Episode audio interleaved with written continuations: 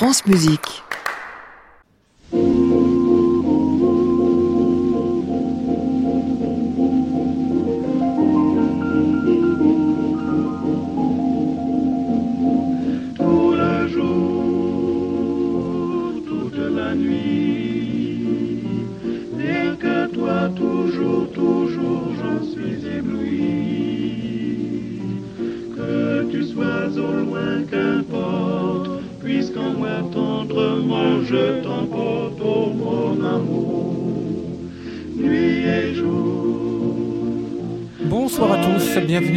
Club sur France Musique tous les soirs de la semaine, 22h en direct depuis l'hôtel Bedford à Paris, au 17 rue de l'Arcade. Il peut parfois être bon, euh, sur les sujets qu'on connaît très bien, d'avoir un autre regard, un regard de candide, de quelqu'un qui connaît pas vraiment, mais qui a quand même quelque chose comme une idée. Oui, enfin une idée de philosophe par exemple, pour regarder l'opéra. C'est ce qu'on fera en début de programme avec Alexandre Lacroix. Et puis après, nous irons visiter une vie, une biographie, celle de Bessie Smith, biographie complètement folle d'une vie qui ne le fut pas moins, avec Stéphane Quéclin. Le nom vous dit quelque chose? Oui, Charles, on en parlera aussi.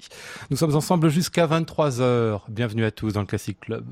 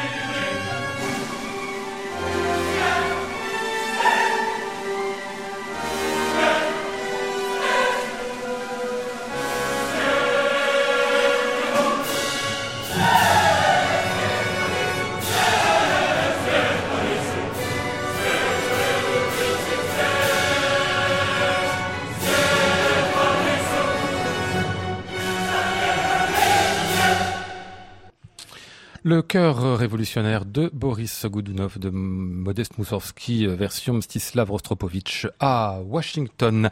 Bonsoir Alexandre Lacroix. Bonsoir. Vous êtes directeur de la rédaction du mensuel Philosophie Magazine. Vous avez donné un article m'a beaucoup plu sur le numéro euh, d'été, euh, juillet-août, où vous parliez d'opéra.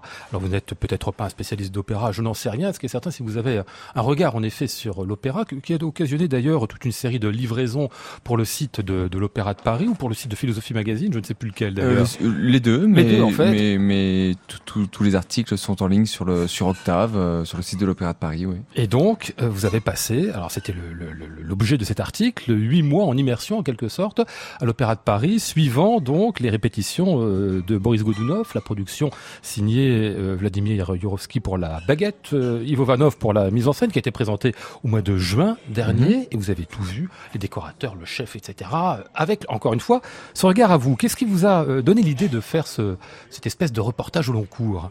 Eh bien, euh, il y a à peu près un an, on a pris langue Philosophie Magazine avec euh, les responsables des partenariats de l'Opéra Bastille. On s'est demandé ce qu'on pouvait faire ensemble euh, entre le regard philosophique et puis euh, et puis euh, la musique. Et je me suis souvenu d'un livre, d'un récit ou un court roman, je sais pas comment il faut l'appeler, qui me m'a toujours passionné, de Truman Capote, qui s'appelle Les Muses parlent. Truman Capote a suivi une troupe qui allait représenter en pleine Russie soviétique à Moscou Porgy and Bess et il raconte tous les échanges qu'il y a dans cette troupe. C'est en fait, il nous fait entrer dans les coulisses de l'opéra, de la fabrication d'un opéra. Et je me suis dit que du point de vue journalistique, c'était une forme très intéressante. Et du coup, il y a eu euh, effectivement neuf livraisons sur le, le, site de l'opéra Bastille d'un un article qui est un récit euh, de la fabrication de cet opéra.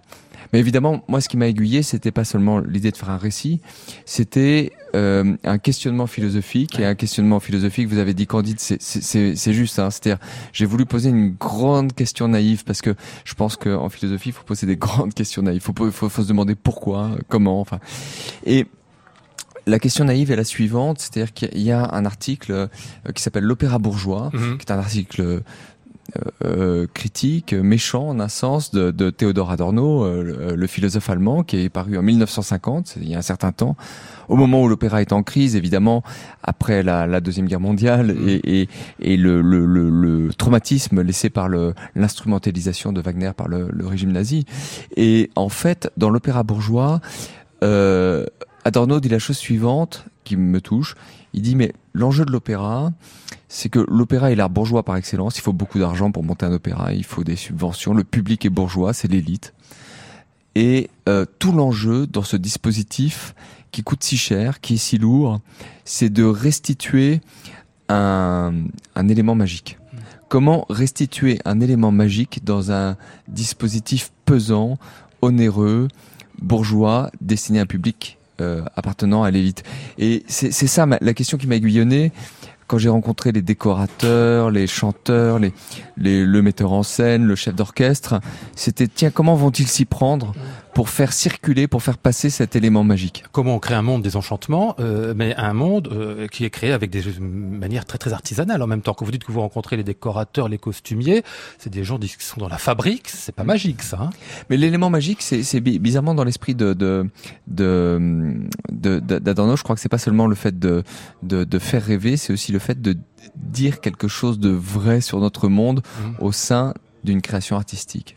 Et alors, une des surprises, c'est vrai que vous, vous le pointez, c'est de, de, de voir ce qui se passait du côté des, des vêtements. Mhm. Euh, J'ai rencontré euh, donc euh, euh, l'équipe qui, qui s'occupe des, des, des vêtements. Ils avaient reçu euh, de la part de la costumière traditionnelle de, de Ivo van Hove Anduis euh, une série d'images, mais souvent tirées des- d'articles de presse, euh, Ouais. de journaux. Et mais surtout, je me suis aperçu euh, que euh, moi, je croyais naïvement que que des vêtements d'opéra, ça se dessinait comme les grands Mm. couturiers, comme on voit les esquisses de Yves Saint Laurent. Eh ben non, je me suis aperçu qu'ils allaient chez Kilo Shop. Je me suis aperçu qu'ils allaient Dans qu'ils les allaient dans les friperies et qu'en fait ils retravaillaient euh, des vêtements euh, qu'ils avaient qu'ils avaient achetés qu'ils euh, alors ils peuvent tout faire ils savent tout faire c'est-à-dire qu'ils peuvent changer les couleurs ils peuvent changer les tailles ils peuvent changer les mesures et ils prennent des vêtements dans la société ils- ils- et c'est vraiment comme un, un travail de chiffonnier qui est très Mhm. touchant et dans le cas, par exemple, de ce Boris Godunov, il y a une volonté de réalisme, de naturalisme à travers les costumes. Les premiers tableaux, les, les- les- le peuple russe doit ressembler à ceux qu'on voit dans le RER un lundi matin. hein. C'était ça l'intention Mhm. euh, euh, de la costumière, l'intention artistique. Et pour obtenir ça, en fait, il y a tout un travail sur le vêtement banal qui est intéressant parce que, en fait, vous prenez le vêtement le plus banal qui soit. Vous prenez par exemple un survêtement. Ben, si vous le collez sur un corps de 50 ans, ça raconte une histoire complètement différente euh, euh, euh, que, que s'il est collé sur un corps de 20 ans. Et donc, en fait, il n'y a pas il est difficile de faire passer une intention de non-costume à travers des costumes Hmm. sur une scène. C'est exactement comme il est difficile de faire passer un peu de vérité dans un dispositif qui a l'air piégé. Et Il est difficile de faire passer un peu de magie euh, dans, dans un dispositif onéreux.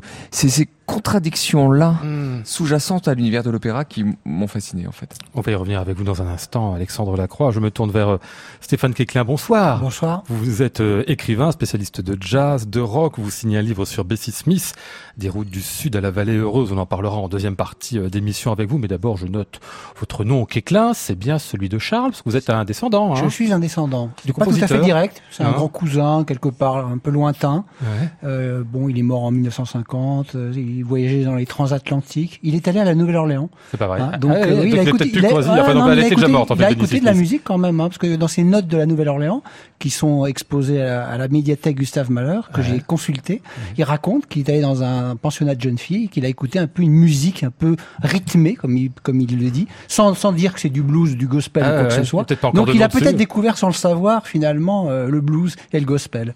Mais vous, vous l'avez pas connu, évidemment. Ah hein. non, j'ai pas connu. Non, non, je- j'ai l'air mal ça, conservé comme ça, Non, mais pas du tout. j'étais non, mais- pas né en quand plus, il est pas tout à fait le bon côté de la famille. C'est oui. pas vous qui touchez le royalty. Non, c'est ça je voulais dire. Voilà, c'est ça. Non, Bon, bah, pas ça. On parlera pas de Charles Quéclin avec vous tout à l'heure. Mais donc, de B.C. Smith, eh ben, on va poursuivre avec Boris, tiens.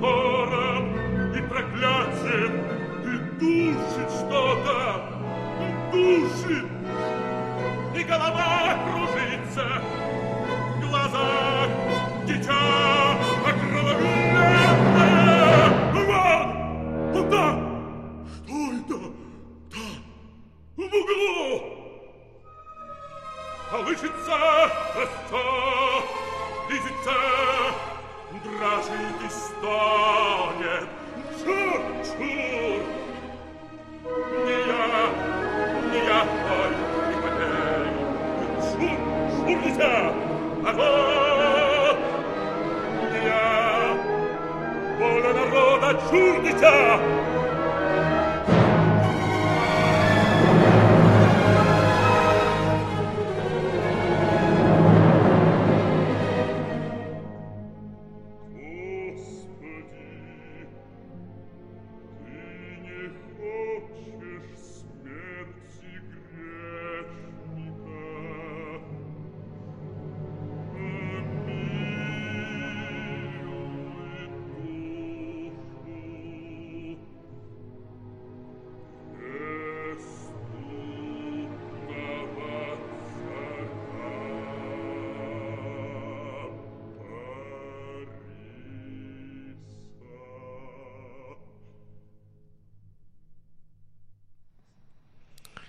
Les hallucinations de Boris Goudounov dans l'opéra de Modeste Moussorgsky. C'était ici la voix d'Anatoly Kocherga avec l'orchestre philharmonique de Berlin dirigé par Claudio Abbado. Classic Club, Lionel Esparza, France Musique. Puisque je cite des musiciens, tiens Alexandre euh, Lacroix, parlons euh, des musiciens et en particulier du chef d'orchestre qui dirigeait cette production, l'Opéra Bastille de Modeste Moussorgsky, euh, de Boris Goudounov, il y a trois mois de cela. Vladimir Yurovsky, donc chef qui vous a, j'ai l'impression, hautement impressionné. Il faut dire, c'est pas n'importe qui. Hein. Oui, il est impressionnant. Il a dirigé son premier opéra à, à Bastille à, à 27 ans, ce qui est complètement inhabituel. Et il a une très forte présence. Il est Personnalité, hein. Une très forte personnalité. Il m'a aussi euh, bluffé en sortant de- de- d'un placard de sa loge deux énormes livres. Je savais même pas que ça existait. euh, des livres aussi aussi gros, on dirait des grimoires euh, médiévaux. Il s'agissait en fait euh, d'une édition rare, mais d'une édition professionnelle, euh, philologique, Mhm. euh, des partitions de Moussorgsky, parce qu'effectivement, de, de 1869 à 1872, il y a eu deux versions de l'opéra, mais aussi beaucoup de brouillons, beaucoup de versions intermédiaires. Et en s'appuyant sur euh, euh, cette analyse philologique de l'œuvre, euh, Jurovski, après j'ai discuté avec des musiciens, euh, supprimait des notes, leur demandait d'effacer Ouais. des phrases, d'ajouter des accélérandos, ce genre de choses. Euh, et, mais, mais pas du tout euh, dans une prise de liberté par la partition, au contraire par un travail philologique, parce que ce qu'il faut dire, c'est que Jurovski a dirigé en 2015 une version euh, euh, de, de Godunov à Saint-Pétersbourg sur instrument d'époque. Mhm. Alors ça, j'ai pas pu l'écouter, mais euh, il appartient du coup à cette à cet univers de la musique euh, euh, euh, historiquement informée, euh, euh, comme on dit. euh, C'est c'est bien marrant parce que lui est un chef plutôt traditionnel. Enfin, il est même plutôt d'un profil tout à fait très traditionnel. Mhm. C'est fait étonnant de voir comment il vous raconte qu'il va en effet voir de, de très très près sur sur les questions, par exemple, de, de, de vibrato, de, de cordes en boyau, de choses comme ça. Donc, il Alors a- il élimine les vibratos, il euh, considère que les instruments d'époque, évidemment à Bastille c'était pas joué sur instruments d'époque, mais il considère que il produisait un son moins puissant que Mhm. les instruments d'aujourd'hui, donc il, euh, il il contraint ou il incite les, les musiciens à ne à ne pas à ne à ne pas produire un son trop charnu, mais surtout euh, toujours pour revenir à cette question euh, euh, un peu à ce questionnement un peu philosophique là, le-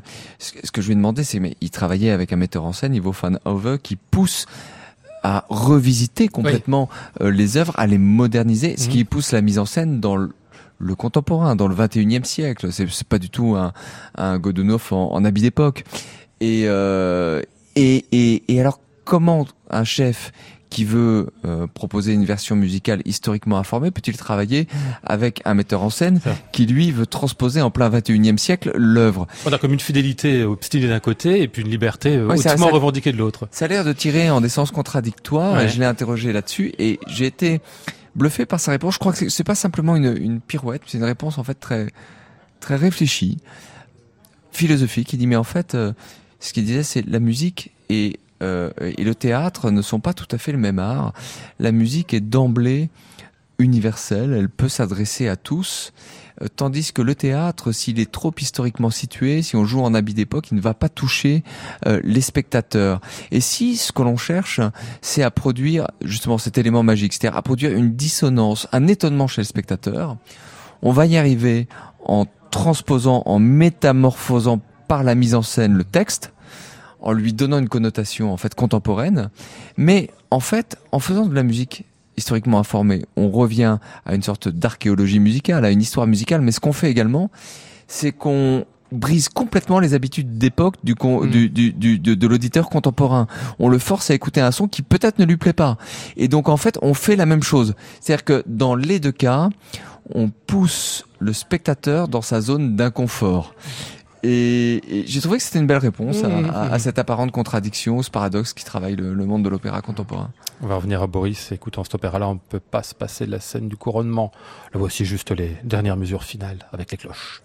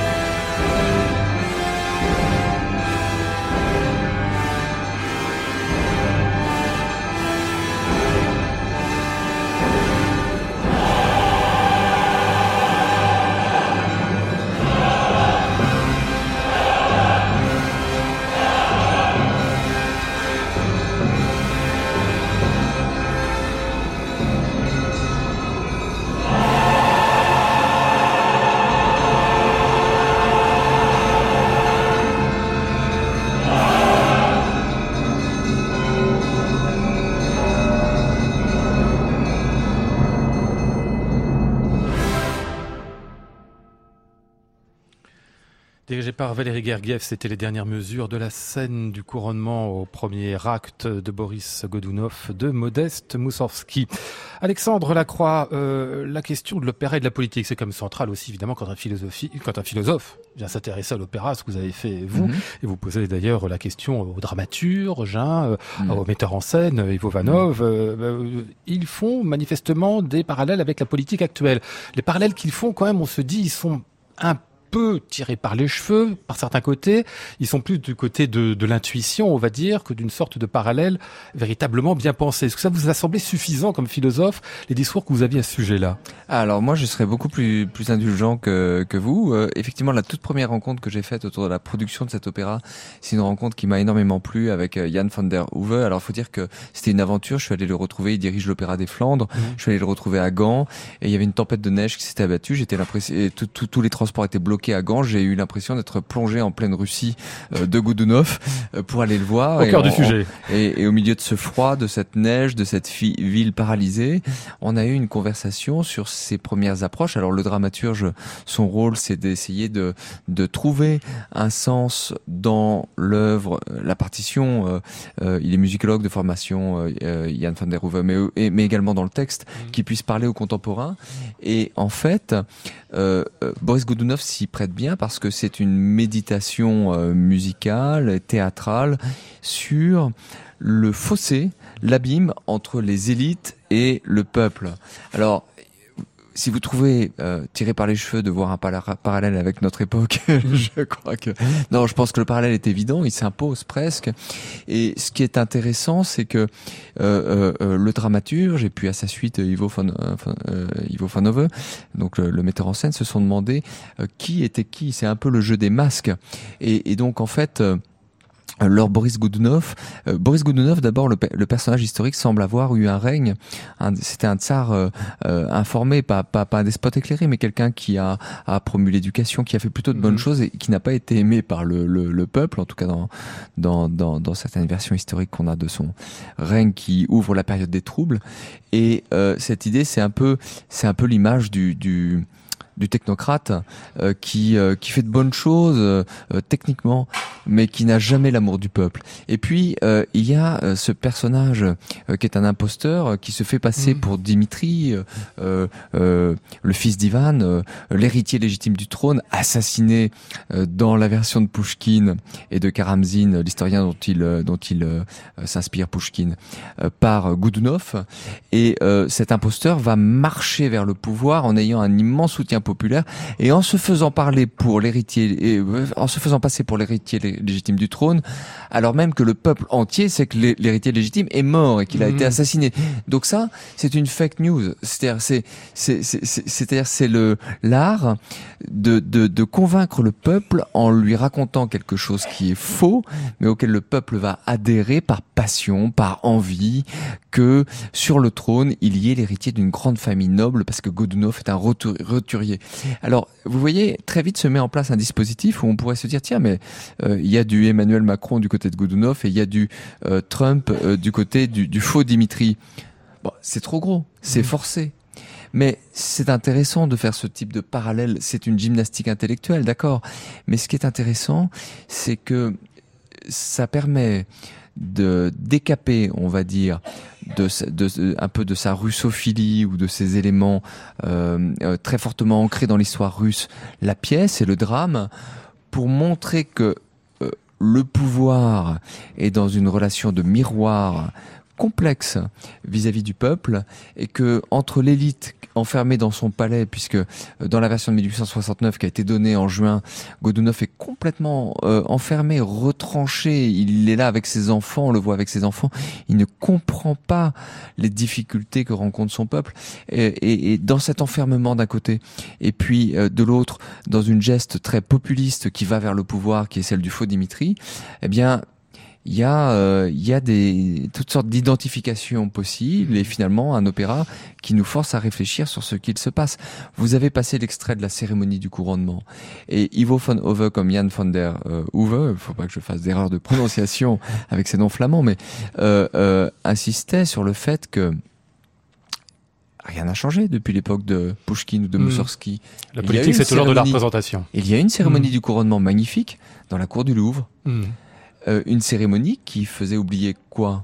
Ben, Le fait qu'en fait, euh, peut-être une partie des électeurs avaient voté euh, Macron pour ne pas voter Front National. C'est-à-dire c'est une cérémonie qui soude, qui ressoude le peuple, qui entend le faire dans un lieu euh, emblématique et Mhm. symbolique du pouvoir. Et ça n'a pas changé. On va écouter La mort de Boris, chantée par José Vandamme.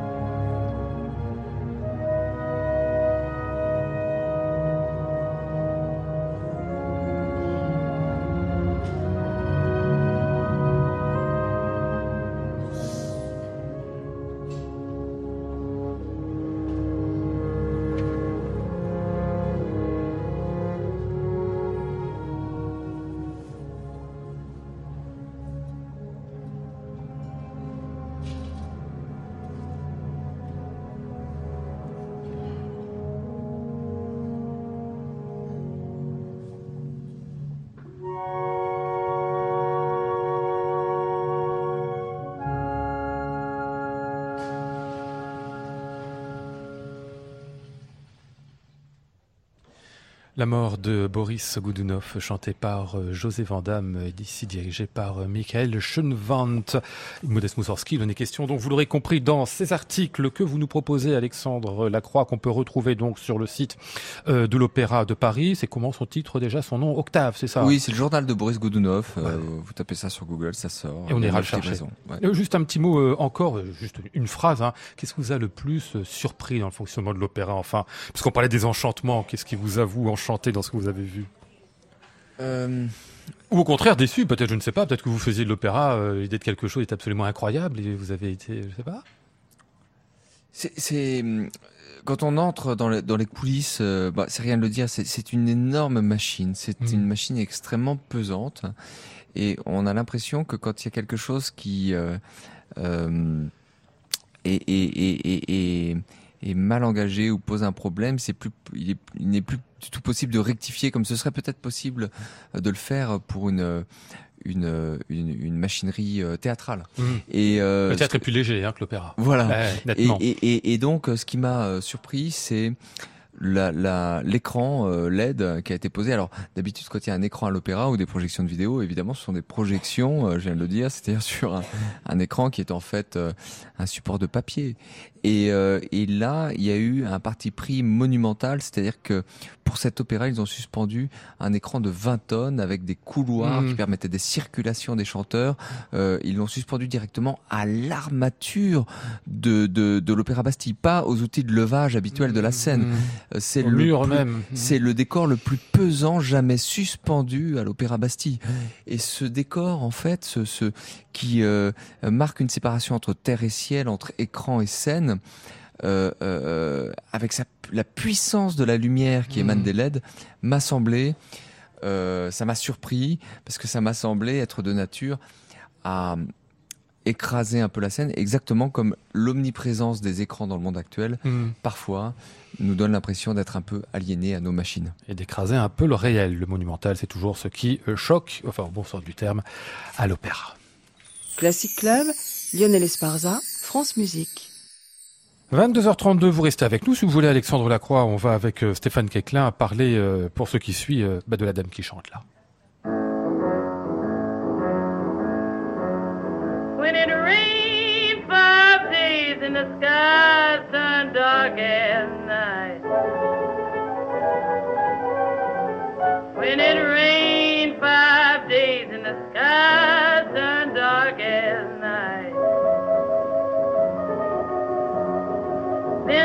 Trouble taking place in the lowlands at night. I woke up this morning, can't even get out of my door.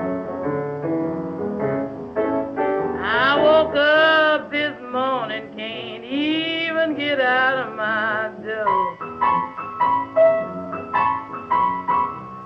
There's enough trouble to make a poor girl wonder where she wanna go.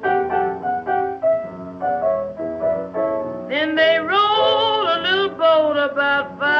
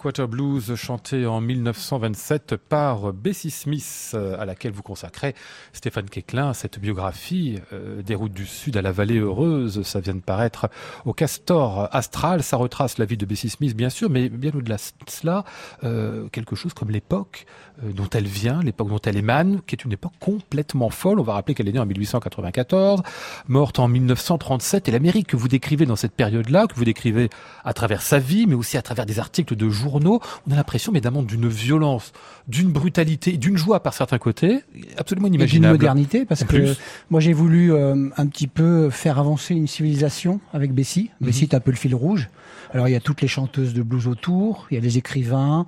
Euh, j'ai pratiqué une technique d'un écrivain que j'adore qui s'appelle Dos Passos Mhm. euh, dans sa dans sa dans son- sa grande somme romanesque qui s'appelle USA. Il avait pratiqué cette espèce de technique magnifique qui était les collages Oui. d'actualité, c'est-à-dire il met des, des coupures de presse entre chaque nouvelle Mhm. et ça donne un côté euh, d'un bruissement de sons, de, de nouvelles, d'informations, ce qui est un peu les années 20. Ouais. C'est-à-dire c'est la naissance de la presse, des tabloïds, on ne le dit pas assez, mais la presse vraiment se développe à ce moment-là. Donc euh, il y a vraiment une, toute une, une modernité. Hein, si on invente le Kleenex, hein, on invente le hamburger, le Mhm. motel, Mhm. on invente énormément de choses. Il y a Et- énormément Tout ce d'exécutions. qui tourne autour du disque de l'industrie discographique Ah, l'industrie là, hein. discographique se- est en train de de- d'exploser, effectivement. Le- C'est les débuts de l'aviation, hein, parce que c'est quand même Lindbergh en 1927 hein, qui traverse l'Atlantique. Donc il y a quand même toute une toute une une modernité, une civilisation, une euh, des petits des petits détails, des détails de, de- des petites inventions de, pratiques euh, que nous, nous utilisons maintenant, qui sont qui qui qui, qui ont, qui ont été inventées pendant cette période-là.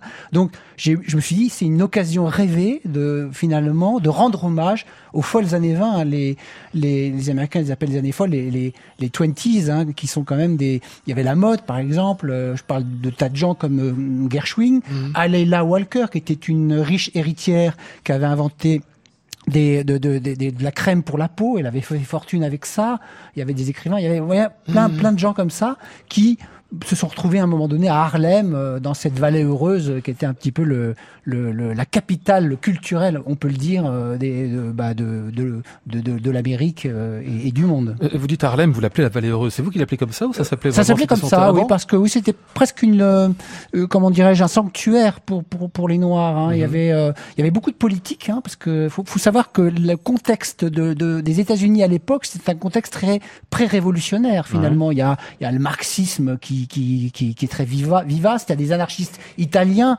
Hein, il y a un été rouge avec des il y a des attentats. Il y a un attentat en 1920 à Wall Street absolument énorme. On- là, on, vit en ce moment. hein, on parlait tout à l'heure de de de, de l'actualité un petit peu de, de l'opéra et de- d'actualiser l'opéra. Ah ouais. Mais euh, la, la période dans laquelle vit Bessie Smith, c'est une période qui nous rappelle la période que nous vivons maintenant. C'est-à-dire qu'il y a eu beaucoup d'anarchistes italiens qui ont été, bon, on connaît Sacco et Vanzetti, mais qui ont été expulsés des États-Unis parce qu'ils commettaient des attentats.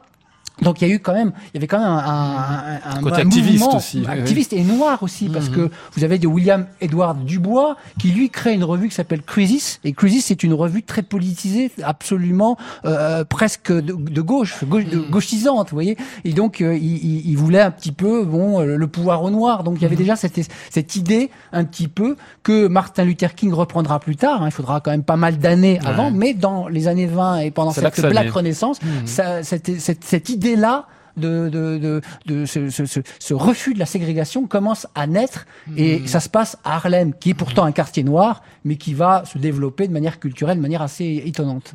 Période foisonnante qu'on va évoquer à nouveau dans ce qui suit avec euh, Bessie Smith parce qu'elle chante tout cela aussi, euh, Dame Bessie. On entend ici dans euh, Nobody Knows.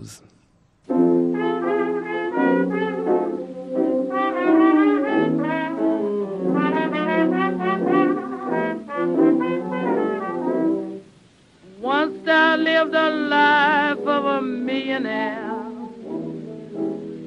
Spending my money, I didn't care. I carried my friends out for a good time buying bootleg liquor, champagne and wine. When I begin to fall so low, I didn't have a no place to go. So if I ever get my hand on a dollar again, I'm gonna hold on to it Tell them eagles grin. Nobody knows you when you die.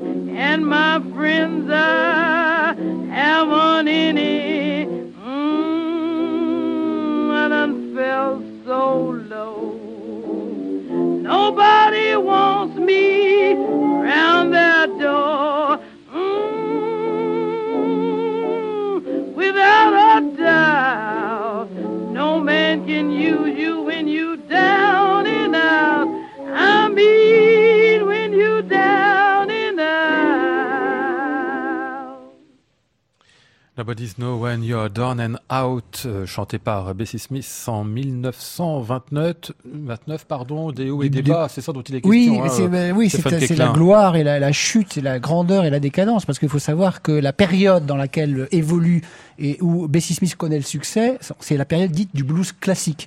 Alors c'est pas du vrai blues, hein, le, pas, c'est- c'est- on a appelé ça le blues classique, mais la plupart des chanteuses euh, chantent plutôt des romances. Hein. Ça commence en studio en 1920 avec Mamie Smith qui enregistre le premier Crazy Blues, mais qui n'est pas un blues, qui est une, plutôt une romance. Et d'ailleurs, elle remplace une blanche qui devait jouer, mais qui tombe malade. Et le producteur arrive à placer un créneau dans le studio. Et c'est à ce moment-là qu'il place Mamie Smith. Et il sait, parce que lui, Perry Bradford, qui était un noir, savait qu'il y avait un marché noir absolument gigantesque pour le- le- la, la naissance, euh, la, la jeune industrie discographique. Et donc, il décide de, bah, de, de, de- d'envoyer ce disque un petit peu dans les quartiers noirs. Et alors là, bingo, effectivement, le disque vend très bien, fait un carton. Et Mamie Smith, alors là, elle euh, inaugure un peu ce que nous connaissons maintenant, c'est-à-dire le disque est publié et après il y a la tournée Oui. avec les musiciens pour Mm. promouvoir le disque. Et alors là, les, les musiciens noirs étaient souvent réticents à faire cette tournée parce qu'ils allaient dans les États, les États du Sud. Ils avaient très peur des États du Sud, donc beaucoup ont préféré se faire remplacer et les- le public était déçu de ne pas retrouver les mêmes musiciens du sur disque, sur scène. Vous voyez, Ah, ouais. ça a commencé. Il y a les mêmes débats. On, on trouve les mêmes débats maintenant, hein, pratiquement. Mm. Et Mamie Smith a vécu sur un grand train. Elle avait deux valets, euh, elle avait C'est des celle dont- carrosses. vous parlez qui était complètement érotomane, alcoolique et tout. Complètement, oui, elle est morte euh, après la guerre, complètement isolée euh, et enterrée presque dans, un- dans un cimetière abandonné quelque part. Et Bessie Smith par rapport à elle, c'est quoi En fait, elle prend la suite ah, Bessie Smith, euh, elle, elle aura du mal, Bessie Smith, à tout de suite enregistrer parce que c'est, elle est rustique, c'est une femme rurale, elle, a, elle a des manières qui déplaisent aux producteurs, elle est trop noire parce que effectivement, à l'époque, pour les producteurs, il fallait des, des, des chanteuses, mais pas trop noires, hein, un peu café au lait, mais elle, elle est vraiment, elle a une voix en plus que les producteurs jugent vulgaire, Mhm. elle, est, elle a des manières, elle est, elle est absolument, elle a un caractère de cochon, faut bien dire ce qui est, donc les gens ont peur d'elle, Mhm. elle, elle, elle, jure comme un chartier, elle picole, elle, boit des personnage caisses de sympathique en plus. Ah hein, non, c'est un hein. personnage absolument qui n'est pas sympathique, mais on peut comprendre un peu dans la, la situation. Il y, a, il y a même une anecdote où euh, de sa propriété, elle aura, elle a chassé des, des gens du Ku Klux Klan qui venaient un petit peu rôder autour de sa maison. Vous voyez, elle avait, Hmm. elle avait pas peur, elle avait pas froid aux yeux, elle, elle savait ce qu'elle voulait, mais effectivement. Elle était très, très, très dure sur le plan du caractère.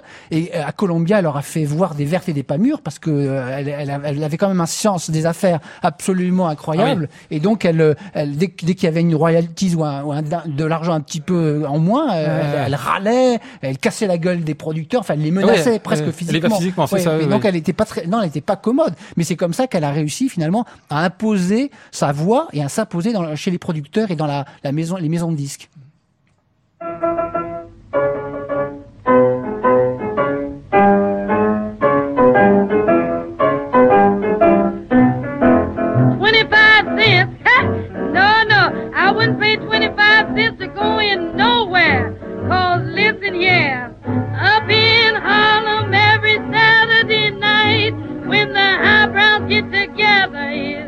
Just too tight. They all congregate at an strut. And what they do is tut.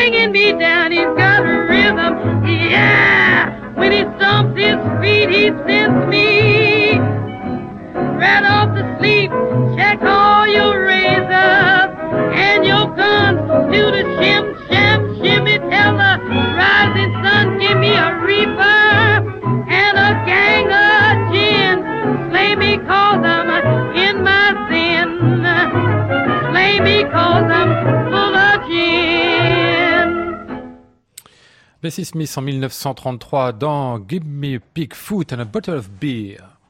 Classic Club, Lionel Esparza, France Musique. Euh, oui, oui, je sais, l'accent anglais est assez moyen. Euh, File-moi un pied de porc, une bouteille de bière. Vous, vous arrivez à m'expliquer ça, Stéphane Quéclin Oui, alors titre, c'est voilà alors d'abord c'est les plages, les, les dernières plages que Bessie a enregistrées Ouais. pour le grand producteur John Hammond. Alors John Hammond, grand producteur de Columbia, il faut savoir qu'il a découvert Bob Dylan, Bessie, Ah oui. euh, Bruce Springsteen et Billy Holiday, rien que ça, vous voyez.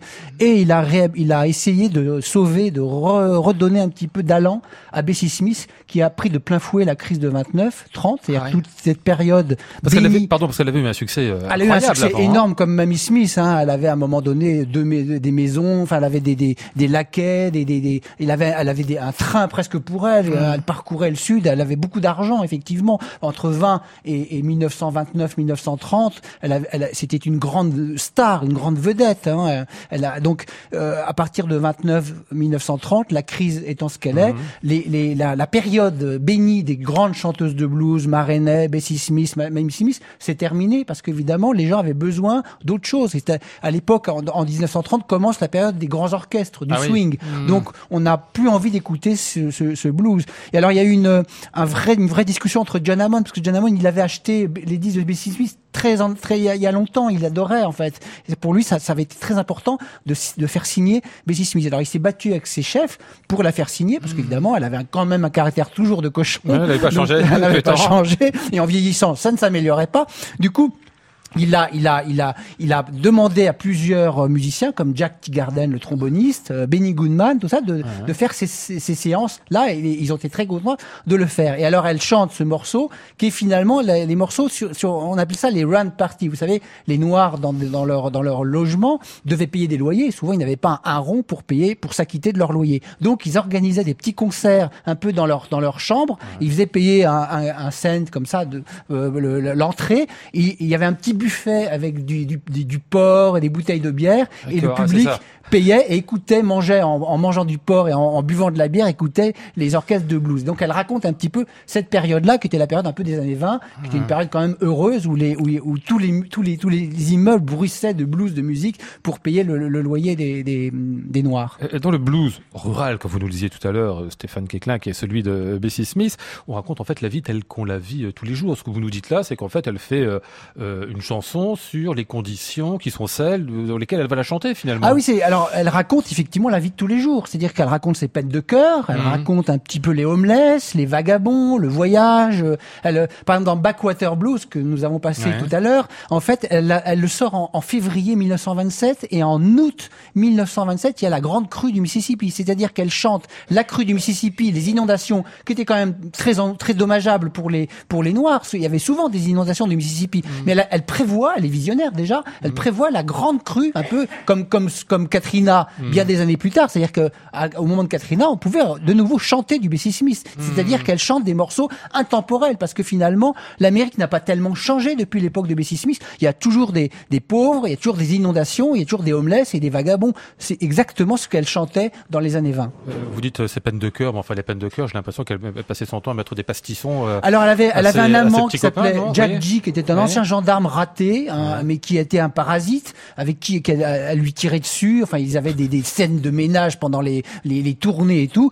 Mais Bessie Smith avait au- aussi un côté hermaphrodite, c'est-à-dire qu'elle était lesbienne un petit peu, elle Ah était bisexuelle, un peu comme Marenet. D'ailleurs, on a soupçonné Marenet, sa mentor, un peu, ça, la grande chanteuse des années des années 20, qui était la mentor de Bessie Smith. On a soupçonné les deux femmes d'avoir une liaison sexuelle toutes les deux. Donc elle avait aussi ce côté-là. Il y avait euh, il y avait une femme qui s'appelait Gladys Bentley qui qui, qui, qui avait aussi une, une- une grande un grand succès dans les bars et dans les dans les clubs et qui aussi avait un chapeau, une canne, un- une jaquette et qui jouait. euh, on savait pas très bien quel sexe elle avait. Donc il y avait ce côté-là aussi. Il y avait beaucoup de L'ambiguïté sexuelle aussi. hein. une ambiguïté sexuelle, effectivement, sur toutes les chanteuses et dans la manière de chanter et dans les thèmes aussi, qui étaient souvent des thèmes à, à, à double tir, à double fond, vous voyez, avec euh, des, des, des clés qu'il fallait qu'il fallait deviner. euh, C'était vraiment une époque très libre. Euh, dernier titre que vous nous proposez, parce que c'est vous qui les avez choisis, hein, Stéphane, euh, à écouter ce soir. Take Me for a Buggy Ride, une histoire là aussi Oui, alors, alors ça c'est euh, emmène-moi faire un tour en voiture. Là, Ah évidemment, oui. c'est- puis c'est c'est c'est c'est c'est visionnaire encore parce que évidemment, on sait comment elle va terminer, la pauvre. Ah hein, oui, par un accident de voiture, En, en justement, 37, oui, c'est- elle oui. meurt dans un accident de voiture sur la route de Clarksdale, conduit par un gangster, bootlegger, qui était l'oncle de Lionel Hampton, qui s'appelle Richard Morgan, Mhm. qui ne s'en est jamais sorti, qui après a décliné, est devenu une loque parce qu'évidemment, on lui a, on lui a reproché d'avoir été imprudent. Il est rentré dans un camion. Et là, il y aurait eu une polémique que John Hammond a lancée, comme quoi euh, l'État raciste du Mississippi aurait refusé d'emmener en ambulance Bessie parce qu'elle était euh, noire et qu'il y avait une ambulance blanche qui s'était présentée. Mais enfin, c'est pas tout à fait ça. hein. Il y a eu une espèce de confusion parce qu'il y a eu un- une autre voiture qui est rentrée dans la voiture de Bessie. Enfin, il y a, il y a vraiment une, une- Ah ouais. une scène euh, presque euh, de comique tragique quand même. Et, et elle a été euh, transportée dans l'hôpital africain-américain, comme on disait, euh, le Riverside, et, et elle est morte comme ça de- de- de- d'avoir perdu trop de sang.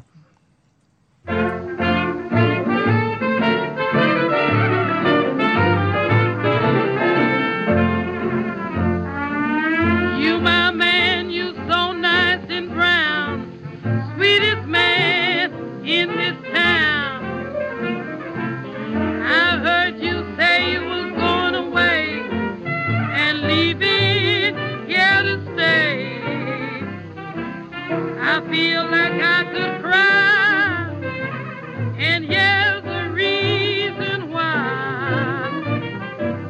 Daddy, you really knows your stuff when you take me for a buggy ride. I like you when you got your habits on. You can shift a gear with so much pride. I get a funny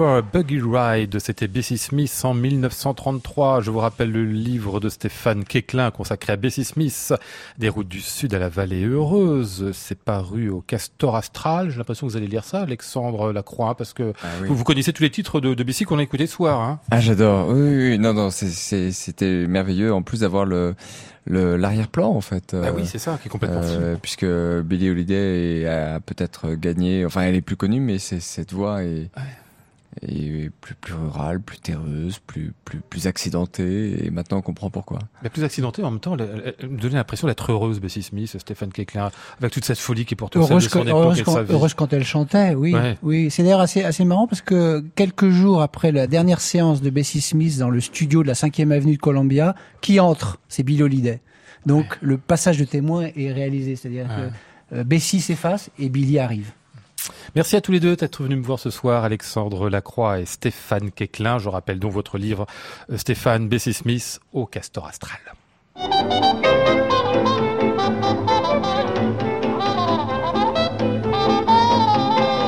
Nous étions aujourd'hui avec Maud Nourri, Antoine Courtin, Martin Guénard et Mathieu Perrault. Voici le ciel peuplé de ces moutons blancs. Voici la mer spectacle troublant.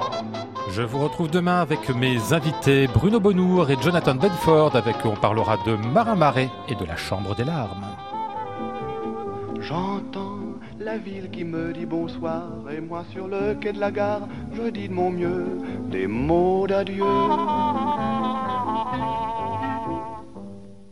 Très bonne nuit à tous. Vous écoutez France Musique, bien sûr. Il est 23h. Voici Arnaud Merlin pour son portrait contemporain. À réécouter sur francemusique.fr.